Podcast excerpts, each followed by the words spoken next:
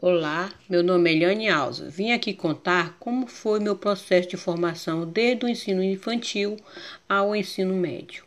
Na época que eu tinha que ir para a escola, não existia educação infantil, só o ensino fundamental e o ensino médio. Então, primeiramente, moravam na BR Transamazônica, no quilômetro 38, e estudava 9 quilômetros de casa, numa escola anexa à Escola Everaldo Martins. Lá a diretora era professora, merendeira, assistente e outras coisas a mais. Exclusive, era minha madrinha de batismo. Lá estudei a primeira série. A minha professora, madrinha, era muito ruim, má.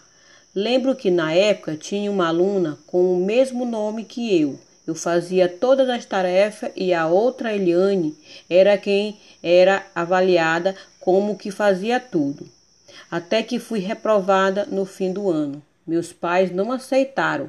Foi um gran uma grande polêmica.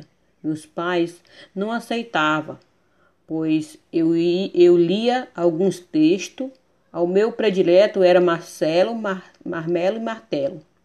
Meu pai era muito atencioso comigo e com meus outros quatro irmãos que estudavam na mesma escola. Lembro que na noite que à noite, à, luz de lamparina, meus pais olhavam os cadernos de tarefa para nos ajudar. Meu pai levou todos os meus cadernos, avaliações para a Secretaria de Educação, mas dizia que a última palavra que era da professora e não podia mudar. Não tendo jeito, meus pais retirou todos nós da escola. Passamos um ano sem estudar. O meu padrinho, na época, era separado da minha madrinha. Soube do ocorrido e pediu que meu pai deixasse eu ir morar com ele para estudar. Eu e meus irmãos, até que, até que meu pai arrumasse a situação. Meu padrinho era influente na, e trabalhava no INCRA, Instituto Nacional de Colonização e Reforma Agrária, e conseguiu um terreno para nós. Meu pai fez uma casinha de pau a pique e coberto de palha. Aí fomos morar lá para estudar, sozinho, na responsabilidade da minha irmã mais velha, que na época tinha apenas 19 anos. Nós éramos cinco irmãos. Meu pai e minha mãe ficavam no sítio trabalhando para nos sustentar.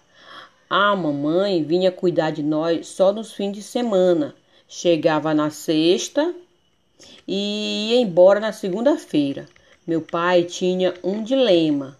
Se um de nós não passasse de ano para outra série, nós voltaria para o sítio trabalhar na roça. Lembro que meu irmão mais velho era uma criança doente quando, quando pequeno. E quando era rapazinho, caiu de bicicleta e bateu a cabeça, prejudicando seu raciocínio e desenvolvimento. E reprovava todo ano. Aí todos voltavam para a roça, ficava sem estudar por causa dele. Aconteceu três anos consecutivos assim. Estudava no ano e ficava sem estudar no seguinte. Aí então, até que a minha mãe pensou que estava errado por um os outros pagar pelo erro do outro. Aí quem reprovava voltava sozinho. Então estudei na Escola Municipal Everaldo de Souza Martins, na primeira série, hoje primeiro ano, até a terceira série.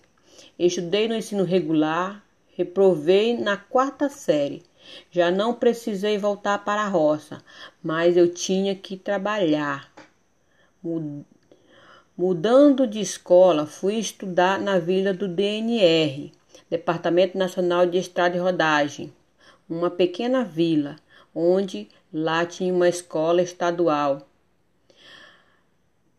A quarta série novamente, pois lá tinha uma turma à noite, que possibilitava eu estudar. A turma era montada para alguns trabalhadores estudar. Já a partir do quinto ao oitavo, Fiz o ensino supletivo, precisava trabalhar para ajudar meus pais. Éramos dez filhos e muito carentes. Morava longe de tudo, lá no povoado chamado Miritituba, em Itaituba, no Pará. Tinha que sair de casa às 5h30 da manhã. Andava 5 quilômetros para pegar uma balsa, com 45 minutos de tráfego. Em seguida, andava 3 quilômetros, chegando no trabalho às 8 horas, onde estávamos, onde trabalhava de doméstica e babá. Saía do trabalho às 16 horas, fazendo o mesmo percurso, indo em direção da escola. Ao sair do barco, andava 3 quilômetros. Chegando na escola às 17h30, estudava minha aula até às 22h30. Ia para casa, andava mais 9 quilômetros. Chegava em casa muito cansada e às vezes nem jantava, ia direto tomar banho e dormir. Dessa maneira, consegui receber um diploma do ensino fundamental. Já no ensino médio, comecei a estudar contabilidade, noturno vespertino, e logo descobri que estava grávida. Não conseguia estudar, nem o primeiro semestre. Era uma gravidez difícil. Fui, fui obrigada a parar de estudar. Vivia desmaiando e passando muito mal, vomitava horrores. Como era difícil o estudo de contabilidade e ao mesmo tempo ensino médio, tive que tive que parar. Tive que vir morar em Roraima com um filho pequeno. Não voltei mais para a escola. Até tentei, mas não facilitaram sem êxito. Foi fui me matricular no antigo magistério. A secretaria disse que meu documento não tinha carimbo do SEDUC, Secretaria de Educação, Jovens e Esporte, onde eu tinha estudado fundamental. Até então, se passava três anos sem estudar. Na época, casada, já casada, com um marido que não queria que eu estudasse. Já tinha três filhos pequenos, um de um e dois e quatro anos. Deixava os mais velhos na casa da minha mãe e levava o menor para a escola, no carrinho de bebê, noturno, noturno, noturno. Na escola estadual Sinaduélio Campos, como já tinha conseguido o, o carimbo dos meus documentos, voltei a estudar no primeiro ano do ensino médio. Estudei nessa escola até o segundo ano. A partir daí tive que mudar de escola e bairro. Fui morar no bairro Caranã, estudar o terceiro ano na escola estadual Jesus Nazareno. Melhorou para mim, pois minha sogra veio passar uma temporada morando conosco. Ela ficava com as crianças para me estudar. Logo em seguida, arrumei um emprego durante o dia e estudava à noite. O cansaço sempre persistia.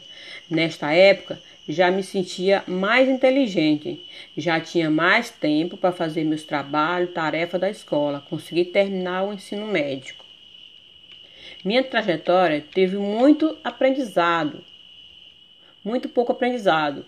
Por mais que me esforçasse, era difícil. No ensino fundamental, as professoras só colocavam as para brincar de queimada e uma atividade de separação de sílaba. Não sei por que as professoras não tinham uma formação adequada para lidar com o ensino-aprendizagem e usavam constantemente o livro didático. Fui muito criticada por ser uma pessoa que não tinha medo de nada, lutadora, sofri agressão verbal, sobre o meu caráter, quase presenciei um crime de um jovem ao andar pelas vielas das ruas escuras à noite com meus filhos para estudar. Lembro também que na época faltava muita energia, que era de motor e às vezes não tinha diesel, entre outras coisitas mais. Meu muito obrigado e tchau.